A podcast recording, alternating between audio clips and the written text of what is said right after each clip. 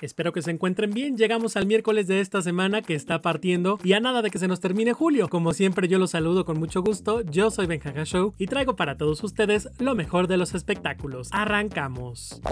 Ellen DeGeneres es investigada por ambiente laboral tóxico. En las últimas semanas, la imagen pública de Ellen, una de las personalidades más queridas de la televisión estadounidense, ha sufrido un duro revés tras la publicación de un artículo en BuzzFeed en el que 10 antiguos empleados de su programa denunciaban haber sido víctimas de microagresiones y de bullying o haber sido despedidos como castigo por solicitar una baja médica tras un intento de suicidio. Warner Media llevará a cabo una investigación interna en el programa The Ellen Show. Mientras tanto, los productores de Ellen han afirmado en todo momento que ella no está involucrada en los aspectos prácticos del día a día y que cualquier responsabilidad relacionada con las dinámicas tóxicas que hubieran podido suceder durante las grabaciones recaería completamente sobre ellos revelan en Instagram la lista completa de los nominados a los premios Emmy 2020. Las nominaciones para los 72 premios Primetime Emmy se anunciaron este martes. Comienza la cuenta atrás para los premios más importantes de la televisión. El próximo 20 de septiembre será la ceremonia virtual de la entrega de los premios Emmy 2020 y por fin sabremos cuáles son las series, actores y actrices nominadas por la Academia. En un acto virtual conducido por Leslie Jones de The Saturday Night Live, Laverne Cox de Orange is the New Black, Josh Gad de Central Park, Tatiana Maslany de Perry Mason y el CEO de la Academia de Televisión estadounidense, Frank Sharma, han dado a conocer a los principales nominados a los premios Emmy 2020. Visita la cuenta de Instagram Televisión ACAD para conocer la lista de los nominados.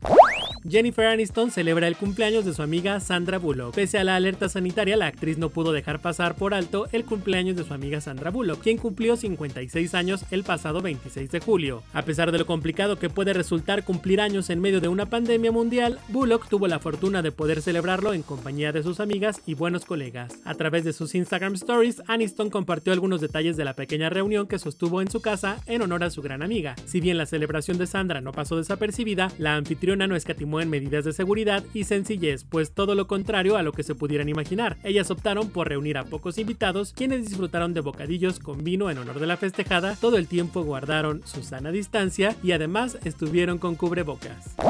Alejandro Sanz solicita a la Corte de Miami desestimar la demanda de su ex Raquel Pereira. Se tomó su buen tiempo, pero finalmente ha respondido a la demanda de divorcio presentada por su ex en Estados Unidos, en la que le exigía una pensión de 40 mil euros e instaba al juez a embargar todos los bienes del cantante mientras durara el proceso judicial. El artista, a través de un largo escrito, se ha dirigido a la Corte de Miami con el objetivo de que se desestime el caso, alegando que él ya había presentado su propuesta de separación ante la justicia española el pasado 15 de abril. Además, en las matrimoniales que ambos firmaron, habría quedado por escrito que en caso de divorcio, el juicio debería de ser llevado en los tribunales españoles. Eso sí, y en cualquier caso, el músico no está dispuesto a pagar la cantidad tan elevada que exige su ex esposa, y llegaría hasta los 15 mil euros al mes, considerando incluso que Raquel ha actuado de mala fe, puesto que Alejandro está pagando los gastos de los abogados de ambas partes.